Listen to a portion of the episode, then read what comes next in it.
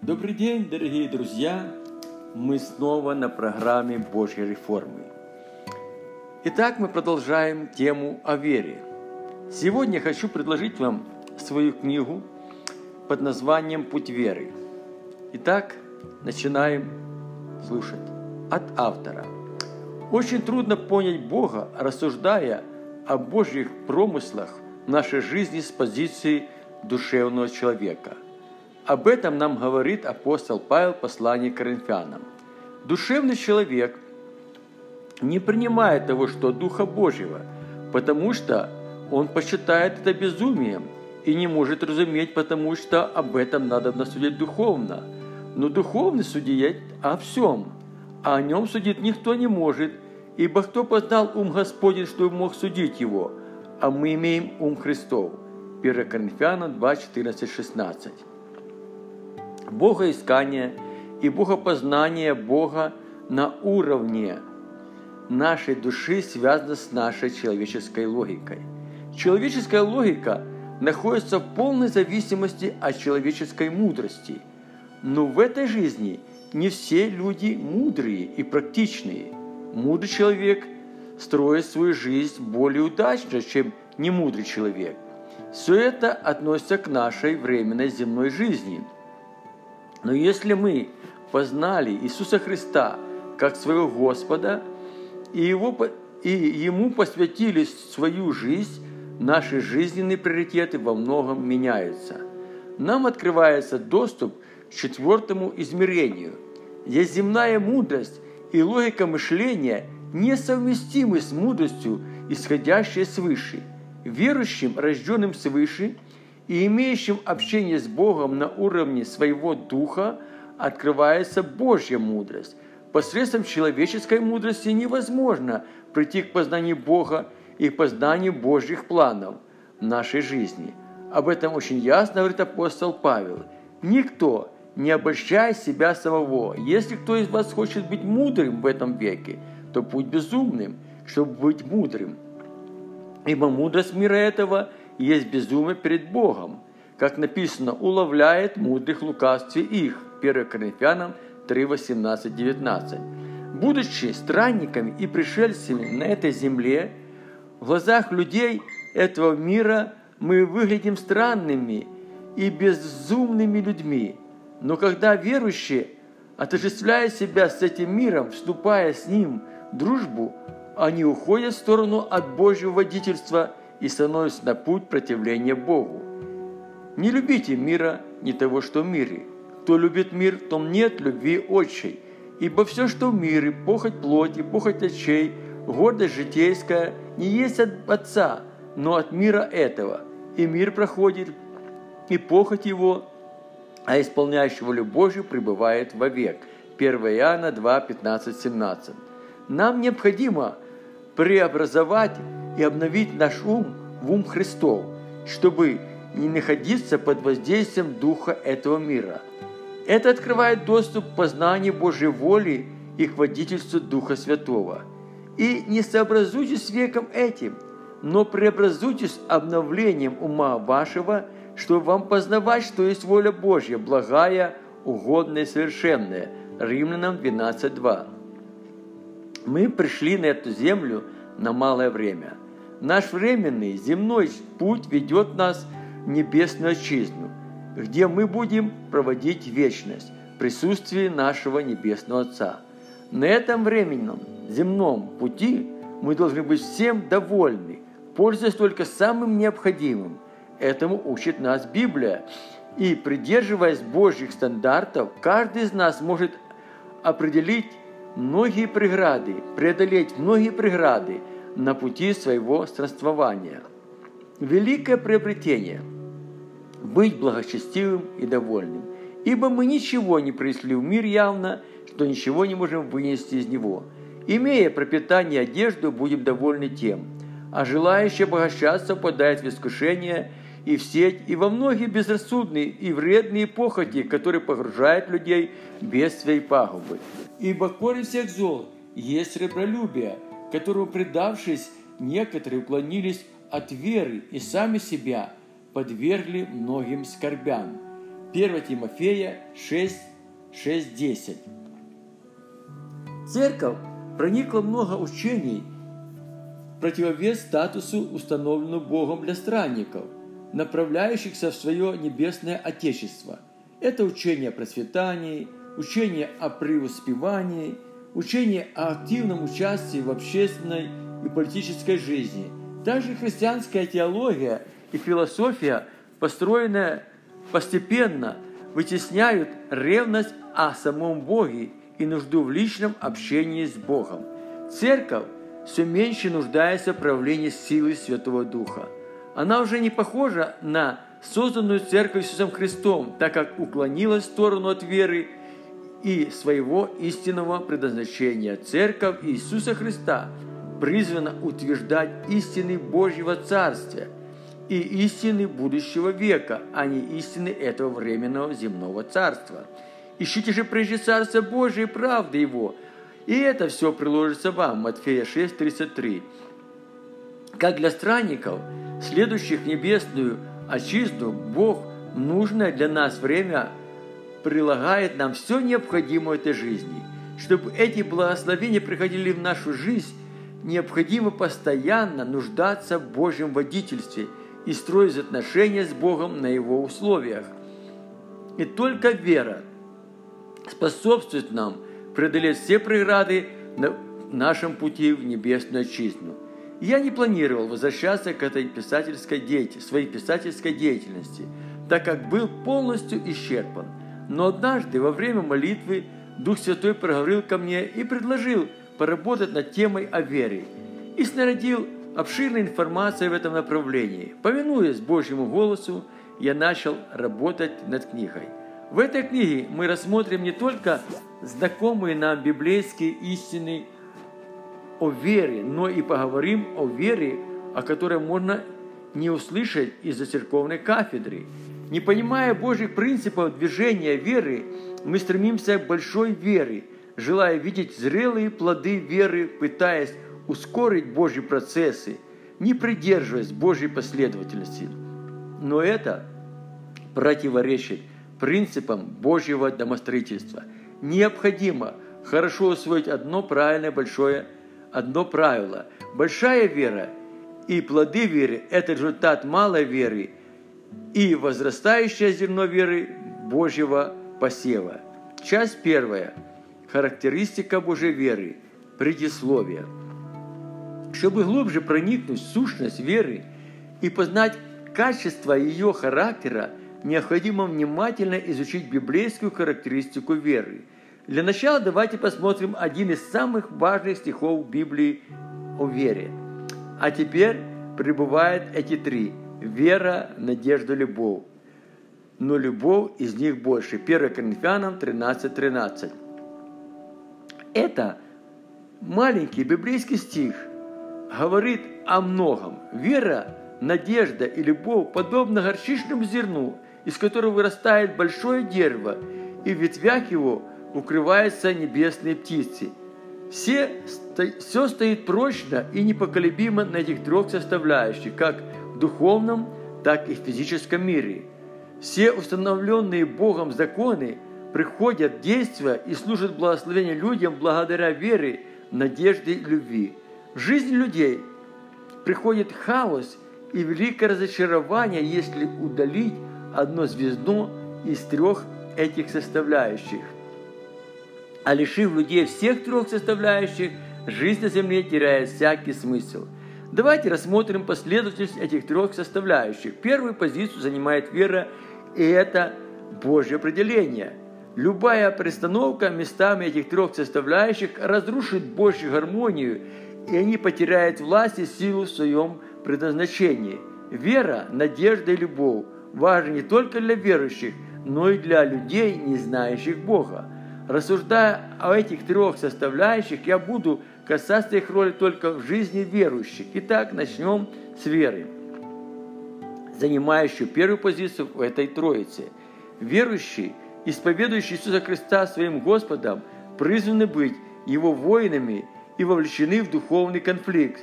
Самой важной составляющей противостояния нашему противнику является вера. А паче всего возьмите щит веры, которым возможете усилить все раскаленные стрелы лукавого. Ефесянам 6, 16. Вера – это Божий фронт, отражающий все демонические атаки. Она сдерживает демоническое противостояние и в любое время готова перейти в наступление, нанося сокрушительный удар своему противнику. Надежда же это надежный резерв веры. Когда вера ослабевает, надежда поддерживает веру и поднимает ее на новый уровень. А надежда не постыжает, потому что любовь Божья излилась сердца наши Духом Святым, данным нам, Римлянам 5.5. Любовь – это третье, самое важное звено в этой троице. Любовь является надежным Божьим тылом, постоянно пополняющая резерв веры свежими силами. Работая в полной гармонии, в соответствии с Божьим определением и установленным Богом последовательности, вера, надежда, любовь поддерживает нас в период различных жизненных искушений и приводит нас к победе над нашим противником. Итак, не оставляйте упования вашего, которое лежит великое воздаяние. Евреям 10.35. Сделав краткий обзор этих трех составляющих, давайте перейдем к рассуждению веры. Праведный верою жив будет. А если кто поколеблется, не благоволит тому душа моя. Мы же не исколеблешься на погибель, но стоим вере ко спасению души. Евреям 10, 38, 39. Только вера приводит к победе над нашим противником и над всяким жизненным неустройством. Посредством веры мы получаем доступ к Божьей благодати и по вере, а не по нашим хорошим и добрым делам, мы оправдываемся и перемиряемся с Богом. Итак, оправдавшись верою, мы имеем мир с Богом через Господа нашего Иисуса Христа, через которого веру получили доступ к той благодати, которой стоим и хвалимся надеждой славы Божией. Римлянам 5, 1, 2. Любая попытка угодить Богу вне веры обречена на провал. Бог принимает только нашу веру. А без веры Богу угодить невозможно. Ибо надобно, чтобы приходящий к Богу верил, что Он есть, и ищущим Его воздает. Евреям 11.6. В данном библейском тексте нам предлагается два условия веры, которые угождают Богу. Вначале необходимо иметь твердую уверенность в том, что Бог, к которому мы обращаемся, Он есть и никогда не оставляет нас без своего присутствия – Необходимо верить и в то, что Бог знает прежде нашего прощения, в чем мы имеем нужду. И не только знает, но и всегда готов дать ответ по нашей нужде в нужное для нас время. Но это происходит только в том случае, если наш запрос не противоречит Божьему определению нашей жизни. Мы должны знать, что даже тогда, когда наша вера достигла совершенства, Бог не спешит отвечать на наши нужды. У Бога на все есть свое время и сроки. Бог не всегда принимает наши молитвы и отвечает на них даже тогда, когда мы, напрягая всю свою веру, неоступно взываем к Нему. На это есть множество причин, о, которых, из, о некоторых из которых мы поговорим с вами. Продолжая скрывать характеристику веры, мы рассмотрим несколько библейских и жизненных историй, которые помогут нам разобраться в бездействии нашей веры – тех или иных жизненных ситуациях. Очень часто, утверждая и исповедуя свою веру, мы исповедуем не веру, а только надежду. Вера и надежда имеют много общего, и они постоянно дополняют друг друга. Вера – это Божий фронт. Она всегда находится на передовой. Вера сражается не только на духовном уровне, но и желаниями нашей плоти, постоянно противившихся желаниям нашего духа. И в период различных жизненных искушений вера приходит к нам на помощь. Надежда – это надежный резерв веры. И когда вера ослабевает, надежда поддержит ее и сражается вместе с верой. Но надежда никогда не выполняет прямые обязанности веры.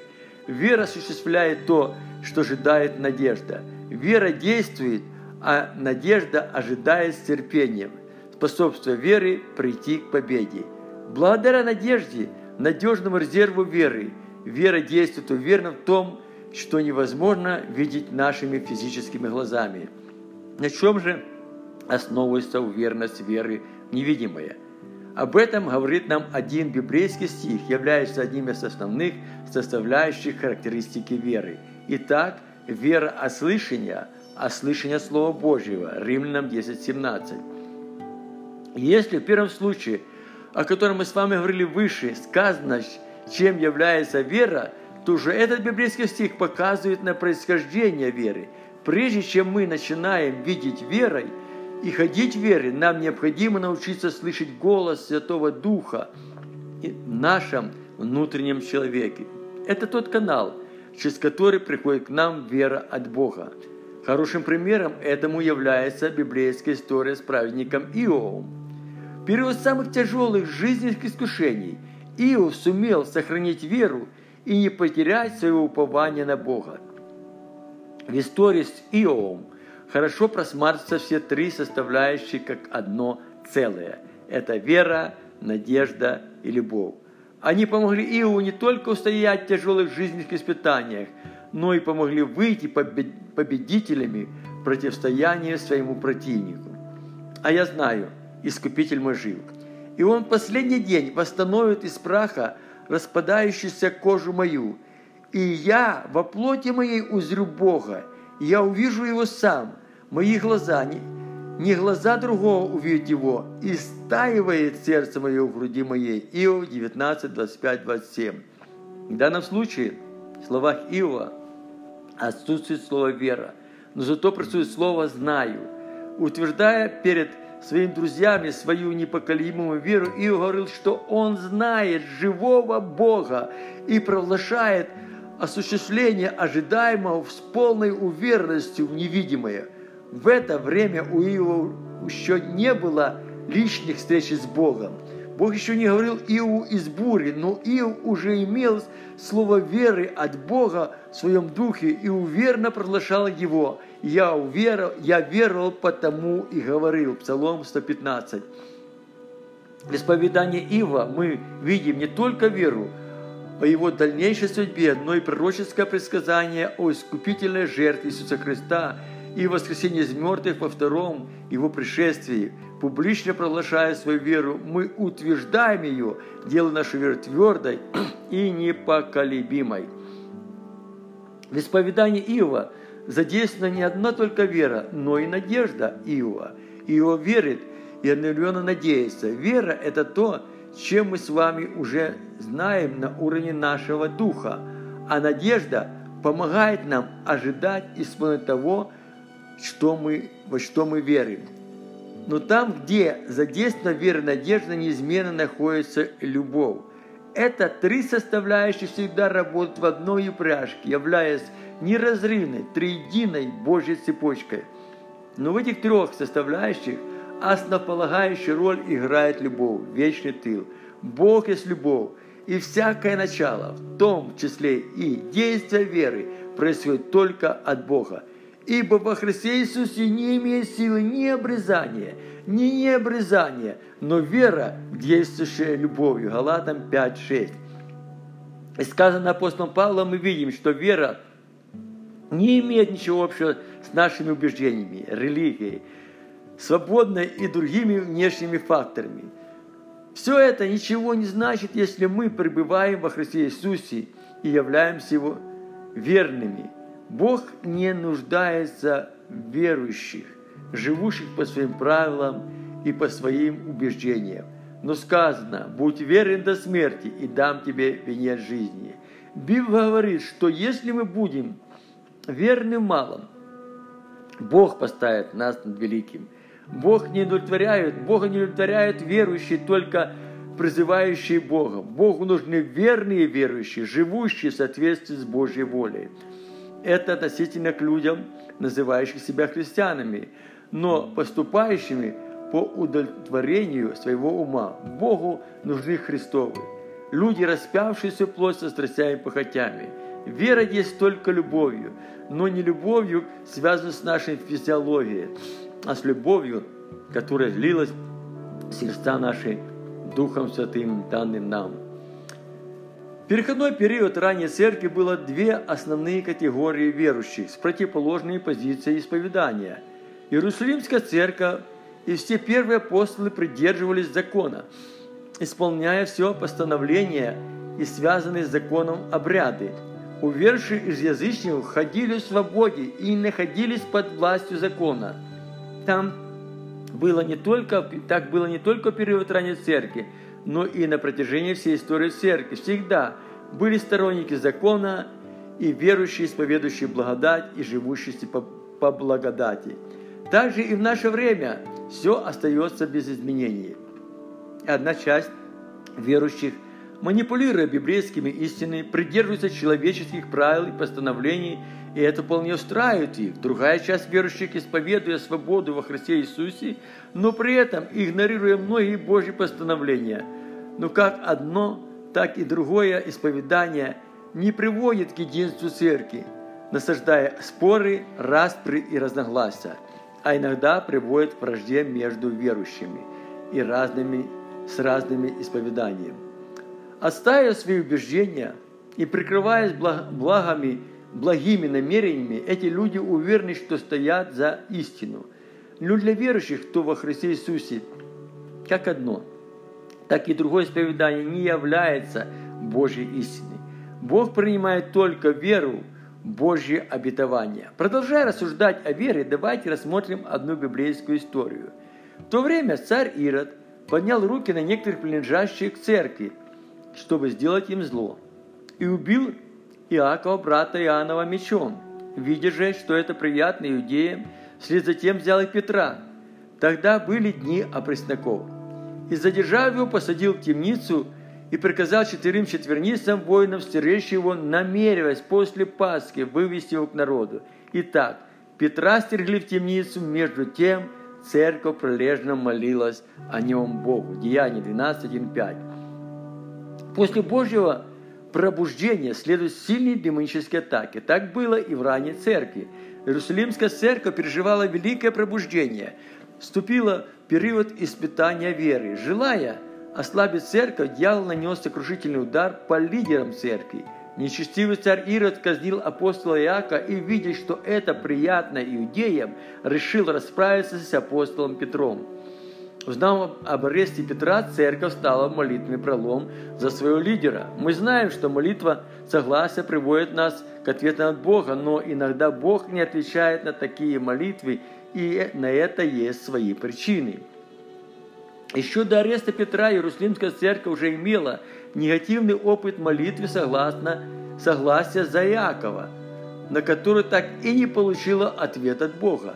И я не допускаю сомнений, что после ареста Иакова церковь была бездейственной и не вопияла Богу о его освобождении из рук царя Ирода.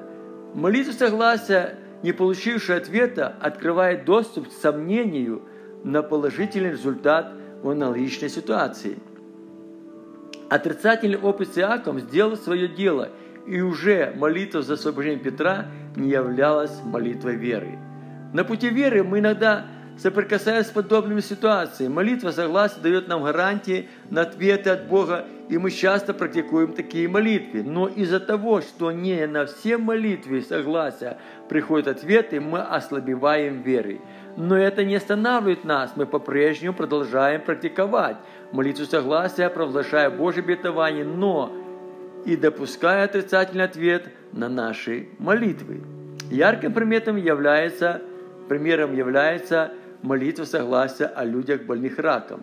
За редким исключением все люди умирают, несмотря на разностные и ревностные и неоступные молитвы согласия верующих.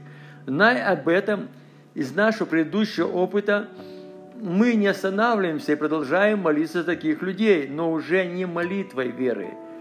Это мое короткое предисловие. А теперь давайте продолжим наше рассуждение посредством под данной библейской истории.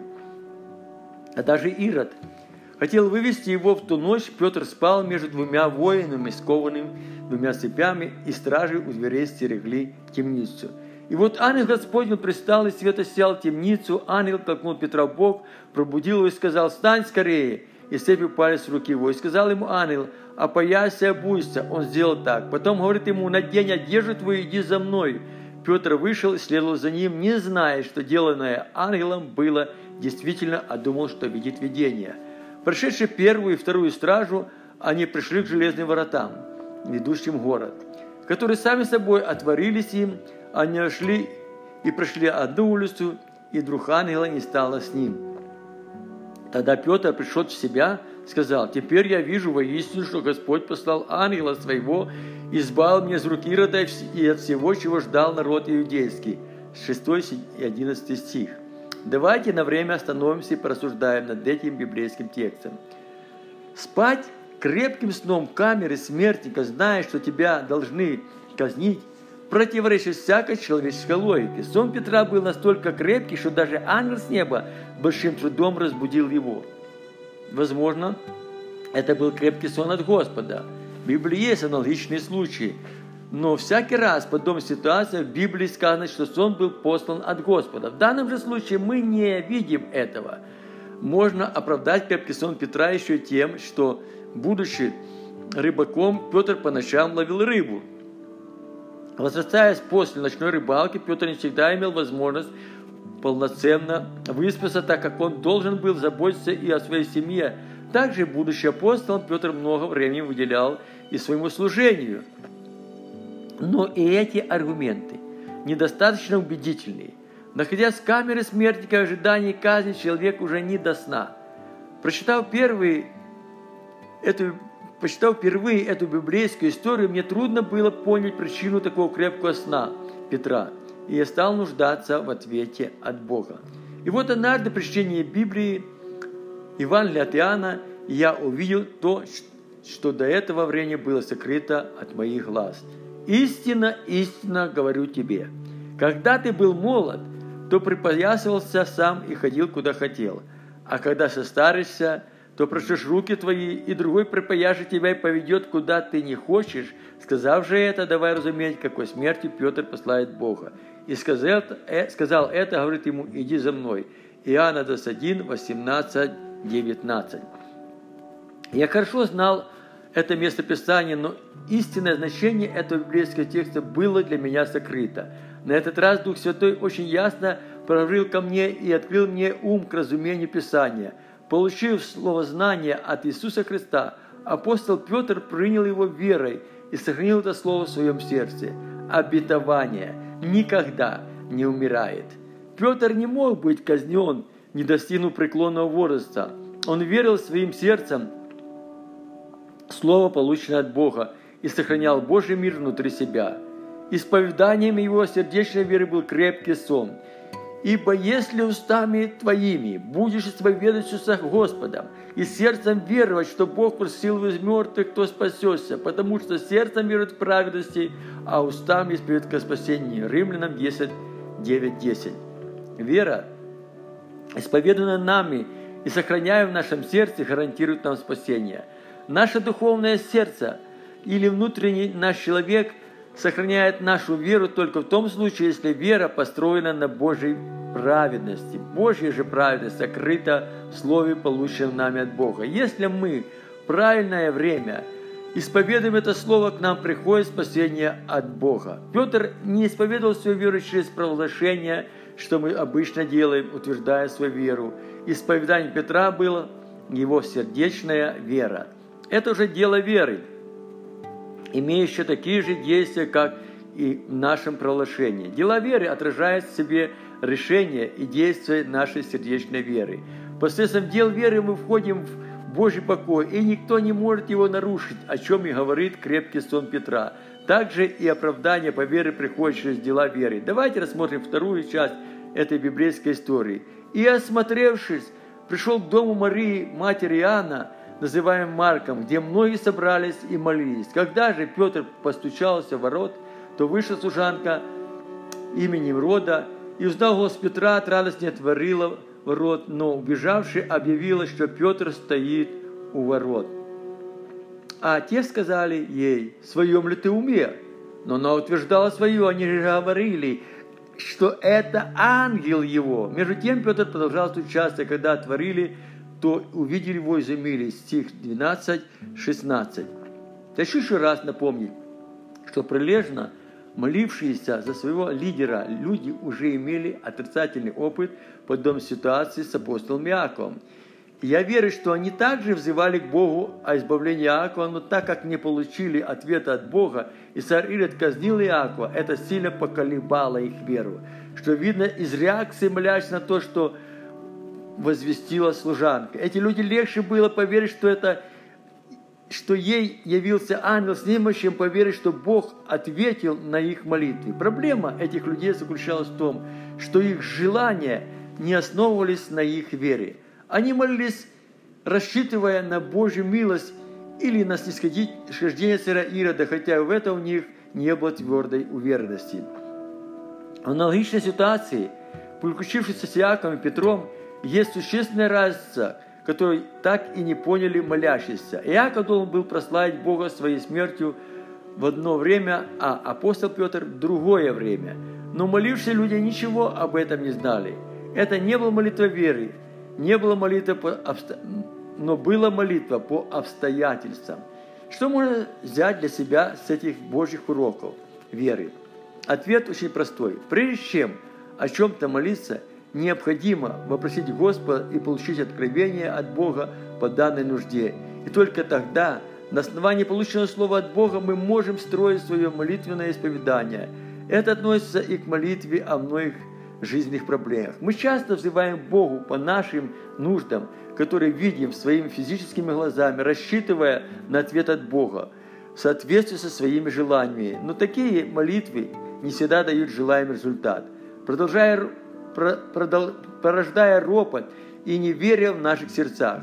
Божьих процессы на пути нашей веры не предназначены угождать нам, они подготовляют нас к переходу на новый уровень веры. Притом знаем, что любящим Бога, призванным по изволению, все содействует ко благу. Римлянам 8.12. Прежде всего, необходимо получить от Бога слово веры в соответствии с Его волей. И это освободит нас от напрасных молитв, построенных на наших желаниях. Бог не принимает молитвы наших желаний и не спешит отвечать, а из-за этого в нашу жизнь вторгается демоническое влияние, и многие Божьи благословения становятся нам недоступны. Аминь.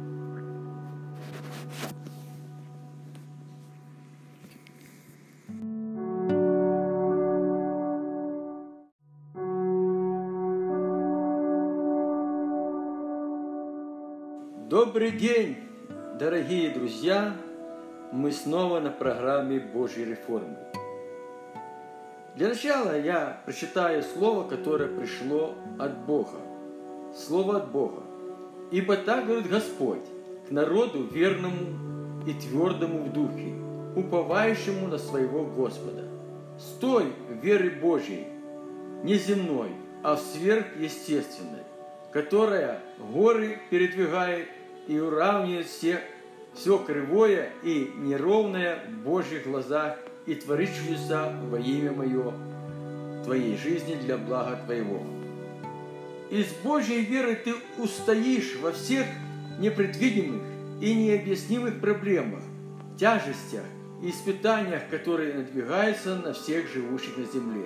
Только тот, кто отдал меня себе и посвятил свою жизнь не на словах и на эмоциях, а положил себе не на словах и на эмоциях, а положил себя на Божий алтарь славы, прибудет во мне и наследует жизнь вечную с Отцом Небесным. Аминь. Мы продолжаем чтение книги «Путь веры». В прошлый раз я упустил немножко одну историю, и я ее дополню и продолжу дальше читать эту книгу в соответствии с планом, который себе установил. Послушайте одну правдивую историю. Одну многодетную семью постигло большое горе. Глава семьи заболел раком. Раковая опухоль была обнаружена поздно, на последней стадии своего развития. Врачи уже не давали никаких гарантий и надежды на жизнь этому человеку. Его семья посещала одну небольшую христианскую общину. Верующие, узнав о горе этой семьи, стали в молитвенный пролом. Церковь объявила трехдневный пост и круглосуточную молитву за исцеление. Каждый день брата посещали верующие и вместе с ним молились. В этот период времени больной чувствовал себя относительно хорошо, боли прекратились и опухоль не увеличивалась.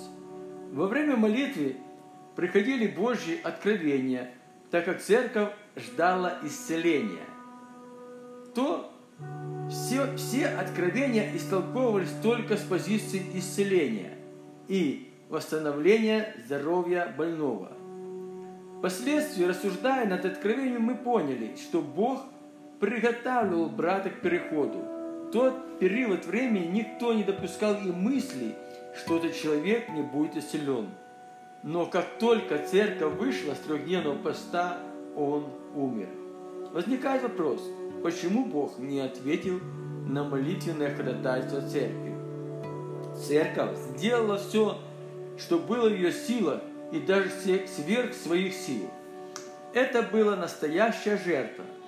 Но эта жертва не являлась молитвой веры, так как в ее основании лежало не Божье определение, а человеческое желание. Бог принимает молитву согласия, но при условии, если такая молитва не противоречит Божьему определению. В данном же случае Бог планировал отозвать этого человека к себе, и никакая молитва согласия не могла остановить Божье намерение. С каждой жизненной ситуацией необходимо делать соответствующие выводы, что со временем придет, приведет нас к духовной зрелости. В данном случае мы взяли для себя урок.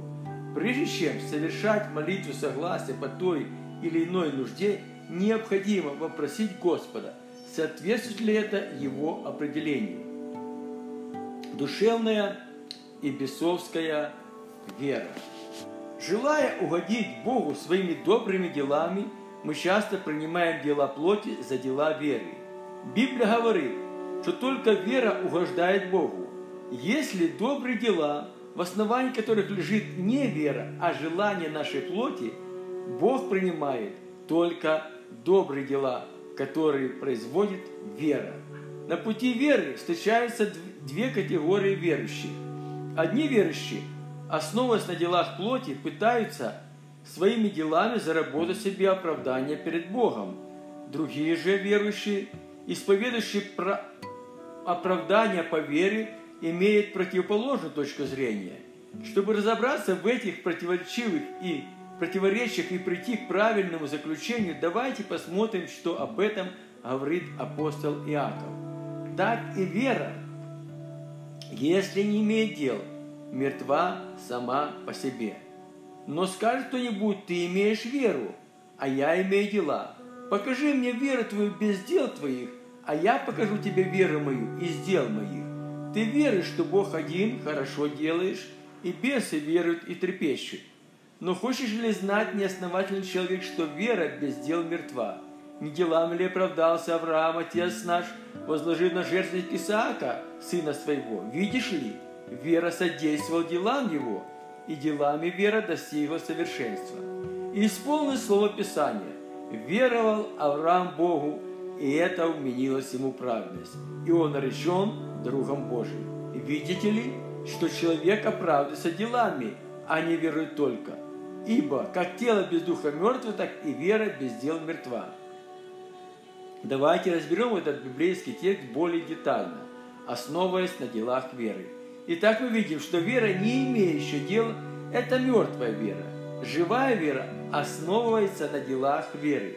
Недостаточно только веры в существование единого Бога и ничего не делать. Дела веры – это не наши хорошие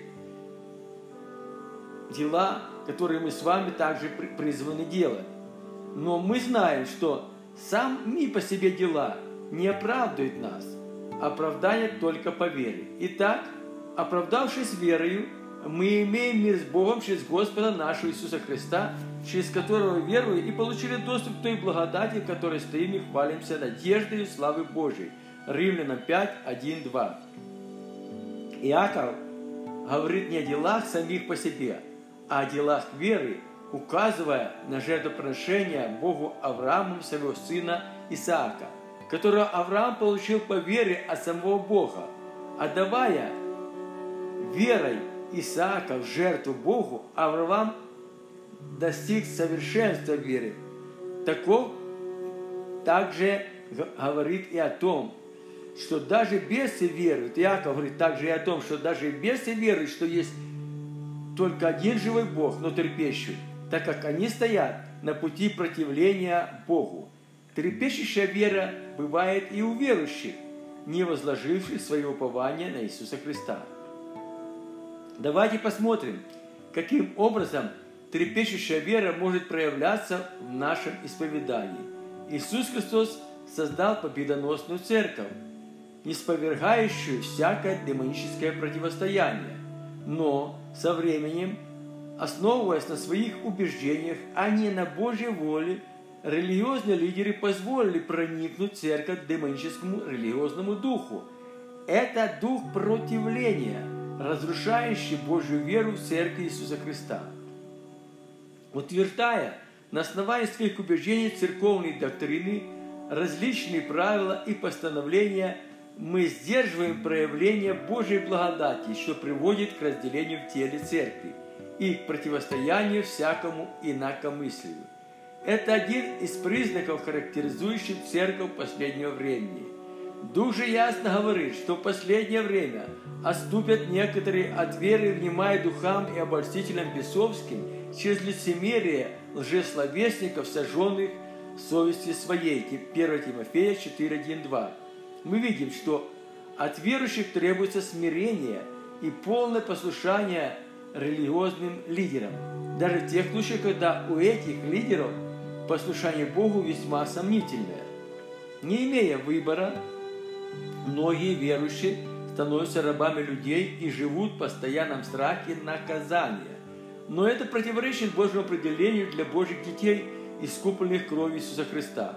Потому что вы не приняли духа рабства, чтобы опять же страхи, но приняли духа усыновления, которым взываем Ава Отче.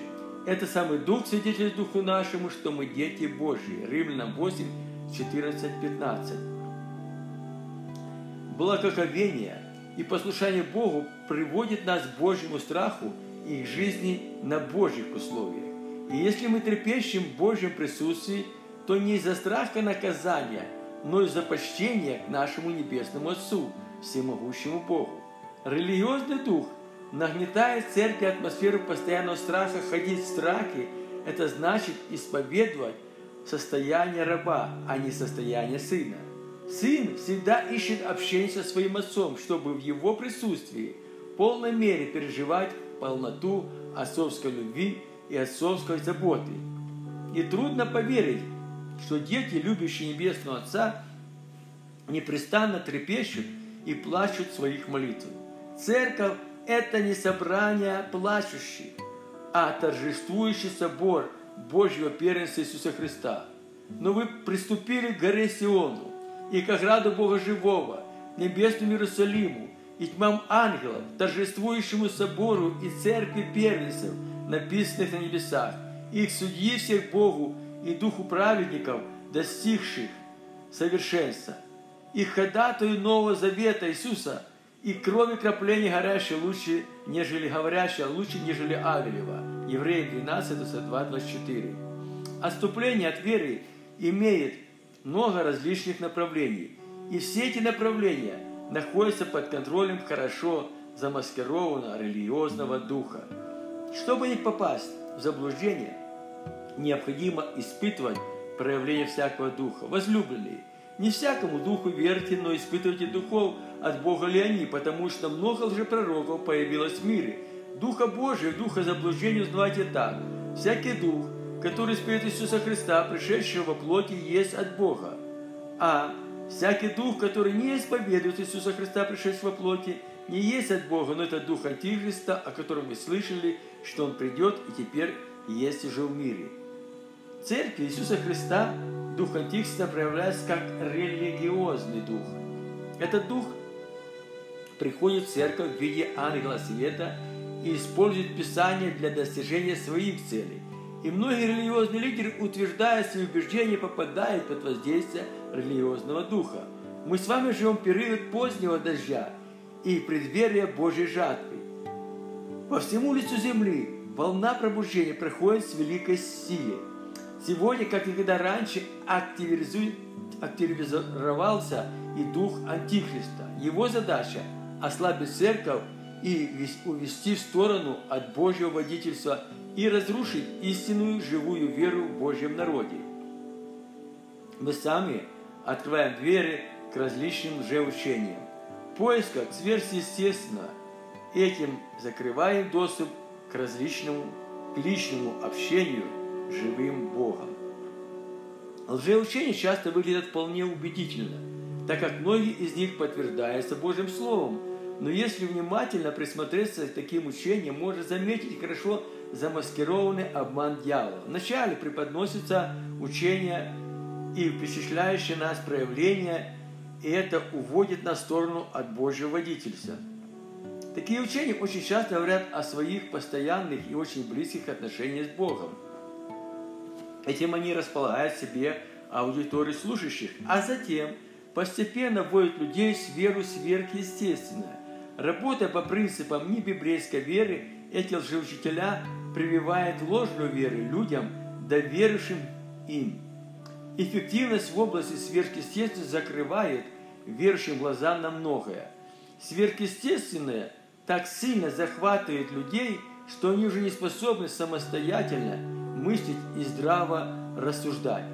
Вера в сверхъестественное с помощью манипуляции Словом Божьим разрушает у верующих библейскую веру. Лично пережил это на собственном опыте. Но слава Богу, что Дух Святой вовремя остановил меня и открыл мне глаза на хорошо замаскированную ложь дьявола. А сейчас давайте обратимся к Слову Божию и продолжим наше рассуждение по данной теме. Ибо таковы лже-апостолы лукавые делатели, принимает вид апостолов Христовых. И неудивительно, потому что сам сатана принимает вид ангела света, и потому невелико дело, если и служители его принимают вид служителей правды, но конец их будет по делам их. 1 Коринфянам, 11 глава, 13-15. Некоторые верующие увлекаются различными и чуждыми учениями. Библия предупреждает, что мы, чтобы мы были бдительны и не поддавались под воздействие таких учений. Большинство из этих учений не построено на принципах Божьего домостроительства, а служат для удовлетворения наших эгоистичных желаний. Рассуждая в этом направлении, я хочу предложить вам некоторые хорошо замаскированные демонические уловки, связанные с лжеучением. Но верующие, пребывающие в истинном Божьем учении имеющие личное отношение с Богом, видят и разоблачают коварные замыслы дьявола. И потому дьявол не может ввести верных Божьих детей в заблуждение и поставить под сомнение истинную Божью веру. Для начала мы поговорим о учении, связанном с сверхъестественным перемещением Божьей обители. Когда я впервые прикоснулся к таким учением, не поверив его словом, не проверив его словом Божьим, обольстил, обольстился им и доверился ему. Мне не удалось сразу различить зерно от мякины, увидеть разницу между истинной верой и ложной верой. Я даже дал, стал конспектировать учение одного проповедника о перемещении и готов был упражнять свою веру по его методам, и на это было вполне весомые основания, подтверждающиеся Библией. Библия говорит, что Енох, седьмой от Адама, был переселен на небо. Также пророк Илья был освящен на небо на огненной колеснице. И если эти аргументы недостаточно убедительны из-за того, что Енох и Илья не вернулись на землю, то уже свидетельство апостола Павла о человеке, восхищенного на небо и вернувшегося на землю, не противоречит такому учению. Зная, знаю человека во Христе, который назад тому 14 лет, теле ли, не знаю, мне делали, не знаю, Бог знает, восхищен был до третьего неба. И знаю о таком человеке, только не знаю, в теле или вне тела, Бог знает, чтобы он, что он был восхищен в рай и слышал неизреченные слова, которых человеку нельзя передать. 2 Коринфянам 12, 24. Основываясь на свидетельстве апостола Павла и других библейских примерах о перемещении, этот проповедник постепенно развивал свое ложное учение. Он говорил, что постоянно практикует восхождение небесные обители и возвращение на землю. Этот человек рассказал, рассказывал, что, находясь на небе, он неоднократно общался с Иисусом Христом, как со своим другом, беседуя с ним на разные темы. Учение перемещений настолько захватило меня, что я уже был близок к тому, чтобы исповедовать ложную веру, практикуя методы такого учения. Но со временем в моем сердце стало закрадываться сомнение. И тогда этот брат утверждал, что восхождение на небо вполне доступно каждому из нас, и стал учить, как развивать свою веру в это направление. Я понял, что это лжеучение. Давайте посмотрим, что предлагал этот человек людям, поддавшимся лжеучению о эффективной вере. Это был хорошо построенный тренировочный процесс. Вначале необходимо было систематически исповедовать свою способность перемещаться в воздухе в пределах своей квартиры. Достигнув положительного результата, можно было переходить на следующий уровень, перемещаясь из своей квартиры в квартиру другого человека. Он предупреждал своих учеников, что такое перемещение не получится с первого раза, но постоянно упражняясь, можно достигнуть желаемого. Следующим шагом было уже перемещение в более отдаленные места. Этот проповедник утверждал, что со временем при постоянстве упражнения своей веры в этом направлении можно будет легко перемещаться и на небо. Чтобы такое учение выглядело более правдоподобным, правдоподобным, он постоянно использует записанные в Библии примеры о перемещении и при этом искусно манипулируя Божьим Словом, Словом. Рассмотрим, рассмотрим несколько этих примеров. И простер он как бы руку, и взял меня за волосы головы моей, и поднял меня, меня дух между землей и небом, и принес меня в видениях Божьих в Иерусалим ко входу внутренних, внутренних врат, обращенных к северу, где поставлен, оставлен был идол ревности, возбуждающий ревнование. Иезекииля 8.3. В сверхъестественном перемещении пророка Иезекииля мы не видим никакой инициативы с его стороны. Пророк Божий не планировал сверхъестественное перемещение в Иерусалим. Бог произвел это по собственной инициативе, даже предварительно не сообщил об этом пророку. Давайте еще рассмотрим одну библейскую историю изучения этого человека. События происходили уже период церкви, что еще более располагает верующих довериться к такому учению. Когда же они вышли из воды, Дух Святой сошел на Евнуха, а Филиппа восхитил ангел Господень. И Евнух уже не видел его и продолжал путь, радуясь. А Филипп оказался в Азоте и, проходя, благовествовал всем городам, пока не пришел к Кесарию. Деяние 8, 39, 40. Как в случае с пророком Иезекиилем, так и в случае с Филиппом можно провести одну и ту же параллель. Мы приходим к одному и тому же выводу. Всякое сверхъестественное проявление от Бога всегда происходит по Божьей инициативе, в чем в чем же состоит опасность служения Богу под воздействием наших желаний? Наши желания – это продукт нашей души, а не продукт нашего духа. Дух и душа часто находятся в несогласии друг с другом, и это вполне естественно. Наша душа по своей природе ближе к нашему телу, имея земное происхождение, в отличие от нашего духа. Служа Богу на душевном уровне, мы противимся Богу, исповедуя не Божью волю, а свои желания. Душевная вера дает возможность проявляться бесовской веры, так как и без веры, что Бог один и трепещет. Давайте посмотрим на мотивы исповедания душевной веры и, духов, и духовного человека. Исповедание душевного и духовного человека. Душевный человек не принимает того, что Духа Божия, потому что он посчитает это безумием. И не может разуметь, потому что об этом надо судить духовно – но духовный сует о всем, а о нем судить никто не может, ибо кто познал ум Господний, чтобы мог судить его? А мы имеем ум Христов. 1 Коринфяна 2, 14, 16. Апостол Павел показывает нам на существенную разницу между духовным и душевным человеком. Такая характеристика только отчасти относится к двум категориям верующих – духовный и душевный – в данном случае Павел говорит о нашем внутреннем, душевном и духовном человеке. Они во всем совершенно разные. Наш внутренний, духовный человек имеет, ум Христов, а душевный человек имеет ум человеческий. Поэтому на основании Божьего мировоззрения наш духовный человек судит о всем. Для душевного же человека Божье мировоззрение является безумием.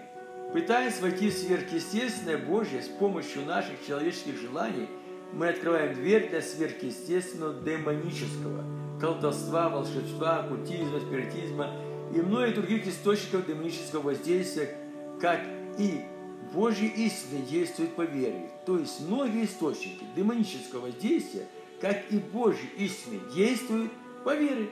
Но бесовская вера построена не на Божьих обетованиях. И чтобы перейти на новый уровень бесовской веры, ее нужно постоянно тренировать, напрягая свою волю и свои желания. Дьявол не придумал ничего нового, но он во всем подражает Богу, но преподносит Божью истину в извращенном виде, пытаясь увести верующих в сторону от истинной Божьей веры. Из рассказа одного осужденного за веру Божьего служителя я узнал, что вместе с верующим в тюрьмах сидели и служители дьявола. Брат был очевидцем, как некоторые служители сатаны практиковали полеты на ковриках, и это у них неплохо получалось. Можно было бы и дальше развивать мысль в этом направлении, но я ограничу только еще одним примером изучения этого человека, о котором мы с вами поговорим выше. Уходя со своими единомышленниками на молитвенную гору, этот человек и его друзья на протяжении нескольких часов, а иногда и целый день откровенно и вызывающе смеялись над дьяволом. Такая молитва преподносится как суперэффективная. И как ни странно, после такой оргии они получали ответ на свои нужды и решают многие глобальные проблемы. Это явный фактор, располагающий к вере, эффективности такого противостояния дьяволу. Но это путь к заблуждению, противоречащий учению Библии, утверждающийся не на Божьей, а бесовской веры. Не на Божью, не Божью, а бесовскую веру. Михаил Архангел, когда говорил с дьяволом, споря о Моисеевом теле, не успел произнести укоризненную суда, но сказал, да запретит тебе Господь. А эти засловия то, чего не знают, что же по природе, как бессловесные животные, зная тем, расплевая себя. Иуда 1, 9, 10. С одной стороны, мы видим дерзость этих людей, какую не мог позволить себе даже Михаил Архангел. Но с другой стороны, можно увидеть реальные действия их веры. Это не должно обольщать нас. Демоническая структура, демоническая структура чужды принципам анархии.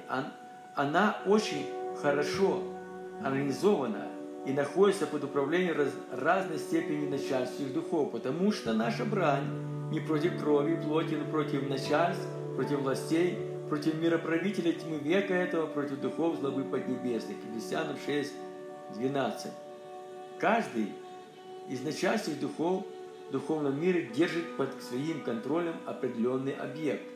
Начальствующий дух, занимающийся более высокой позицией, может вытеснить со своей позиции любой другой дух, имеющий менее значительную сферу влияния. Экстрасенсы своих, во время своих сеансов используют эти принципы. Освобождая людей, одержимых бесами, они призывают их жизнь более сильных бесов, которые управляют служением экстрасенсов. Не стоит обольщаться временным освобождением от демонического гнета. Это только внешний эффект, за которым стоит коварный обман, обман дьявола. Очень скоро у этих людей всплывают проблемы еще большего масштаба. Это как звериный закон джунглей. Тот, кто сильнее, тот и правит. Давайте снова вернемся к рассуждению о делах библейской веры. Рассуждая о делах веры, Иаков показывает на дела веры Авраама, и мне бы хотелось еще раз об этом напомнить. Делами ли оправдался Авраам, отец наш, возложив на жертвенник Исаака, сына своего? Видишь ли, что вера содействовала делам его, и делами веры достигла совершенца?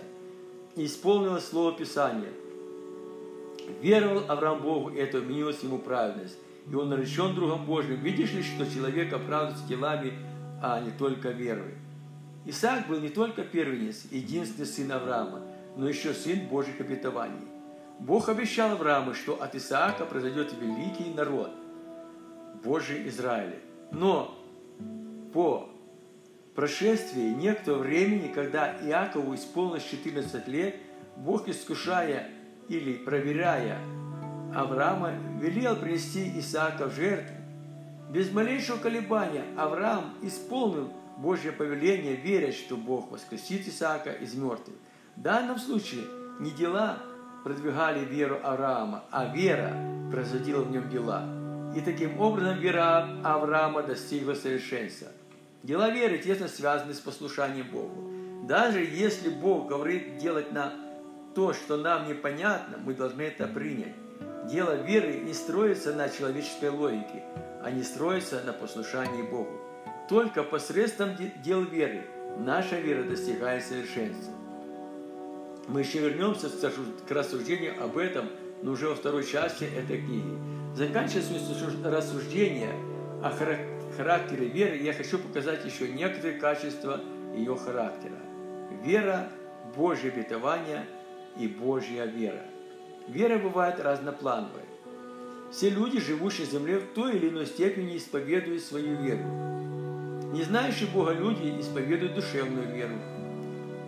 Есть еще бесовская, трепещущая вера. Она свойственна как людям, не знающим Бога, так и некоторым верующим. Люди, не познавшие Бога, исповедуют Божью веру. Люди же, познавшие Бога, исповедуют Божью веру и веру в Божье обетование. В этой части книги мы будем рассуждать преимущественно о Божьей вере и вере в Божье обетование, записанное в Библии. Исповедуя Божье обетование, мы призываем в свою жизнь обилие Божьих благословений. Было время, когда наше поколение верующих вешали на дверях, на стенах своих комнат тесты с различными библейскими обетованиями. Божьи обетования всегда были пред нашими глазами, и мы постоянно их провозглашали. К этому нас побуждало Божье повеление к Израилю о Божьих заповедях. И да будут слова эти, которые я заповедую тебе сегодня в сердце твоем, и внушай детям твоим, и говори их, сидя в доме твоем, идя ложась вставая, и навяжи их знак на руку твою, и да будут они повязкой над глазами твоими, и напиши их на косяках домов, дома твоего и на воротах твоих. Второзаконие 6, 6, 9. Это было прекрасное время, полезное, полезный для нас опыт. Такой метод утверждал нашу веру в Божье обетование, и мы видели результаты своего исповедания. Но со временем это стало напрягать нас, и мы поснимали все еврейские тексты со стен и дверей своих квартир. Такая практика не прошла для нас бесследно. Этот Божий урок дал свои результаты. Божьи обетования стали не только нашим систематическим исповеданием, но неотъемлемой частью нашей жизни. Исповедуя Божье обетование – это еще один шаг вперед на пути нашей веры. Хотелось бы поговорить еще и о следующем шаге веры. Назовем это шаг веры плодом созревшей веры. И если вы вместе со мной готовы продолжать свое движение на пути веры, то вы сделали правильный выбор. Свое движение на пути веры мы начнем со слов Иисуса Христа, с которым Он однажды обратился к своим ученикам. «Имейте веру Божию, ибо истинно говорю вам, если кто скажет горы этой поднимись и верли с моря, и не сомнится в сердце своем, но поверит, что будет по словам его, будет ему что не скажет. Поэтому говорю вам, все, чего не будете говорить в молитве, верьте, что получите, и будет вам. Этот библейский текст заслужит особое внимание. С одной стороны, это слова Иисуса Христа, с другой стороны, это глубокая и обширная информация о Божьей вере. Мы сейчас переходим в новый этап познания веры. Если вера в Божье обетование является эффективной и действующей верой, то Божья вера, кто, которую предлагает нам Иисус Христос, еще более эффективна. Прежде чем рассуждать о Божьей вере, необходимо показать на ее происхождение. Итак, вера слышания, а слышание о Слово Божьего. Это же совсем не та вера, о которой мы с вами говорили выше. Если вера в Божье обетование приходит к нам из прочитанного в Библии, то Божья вера, которую Иисус Христос, имеет совершенно иной характер. Божья вера приходит к нам в то время, когда мы получаем Слово от Бога. И если мы примем это Слово, стали исповедовать его и действовать в соответствии с полученным Словом, Божья вера приходит в действие. Хочу предложить один пример проявления Божьей веры из своей жизни. Однажды у меня воспалились зубы. Боль была невыносимой, и я не мог от нее избавиться. Испробовав все обезболивающие методы, я так и не достиг желаемого результата. После этого я стал проглашать все библейские обетования, связанные с исцелением, но это не работало. Находясь в полном отчаянии, я успокоился и исповедовал пред Богом свое бессилие. В это время Святой Дух проговорил ко мне, предлагая совершить молитву помазания елея. Проявив послушание Духу Святому, я помазал свои зубы елеем и совершил молитву. Боль тут же прекратилась и уже больше не возвращалась. На пути веры Бог предлагает нам свои уроки, преподает нам свои уроки. Но из своего беспечия и невнимательности к водительству Святого Духа мы часто не замечаем Божьи уроки, призывая в свою жизнь многие проблемы. Это происходит еще из-за из непонимания масштабов Божьего попечительства о нас. Исходя из своей человеческой логики, нам кажется, что Бог не интересует маловажные и незначительные вещи нашей жизни. Не желая затруднять Богом, многие жизненные проблемы мы решаем самостоятельно. В незначительных жизненных обстоятельствах верующие сами усложняют свою жизнь, не проявляя полного доверия Богу. Со временем из этих мелочей возрастает трудно разрешимая проблема, и ни одно исповедание нами Божьих обетований не сможет ее разрешить. Наши же, наши не отданные проблемы Богу нуждаются в индивидуальной разборке. Это возможно сделать только в том случае, если Бог сам вмешается в этот процесс. Бог еще любящий Отец, и для Него ничего нет незначительного в нашей жизни. Это не противоречит учению Библии. Все заботы ваши возложите на Него, ибо Он печется вас. 1 Петра 5.7. На пути веры мы встречаемся как с благоприятными, так и с неблагоприятными ситуациями. Лично я вижу в этом Божьи уроки. Если мы будем внимательны к Божьим урокам и доверимся Богу, наш путь будет успешным. Послушайте, что я подчеркнул из урока, преданного мне Богом. Для начала давайте посмотрим на мои неправильные действия. Вместо того, чтобы обратиться за исцелением Богу, я надеялся на человеческие методы. И это проявило мое неполное доверие Богу. Такие действия в нашей жизни не только лишь лишают Бога возможности сотрудничать с нами, но и открывают возможность трагического исхода. Это можно увидеть на примере израильского царя Аса.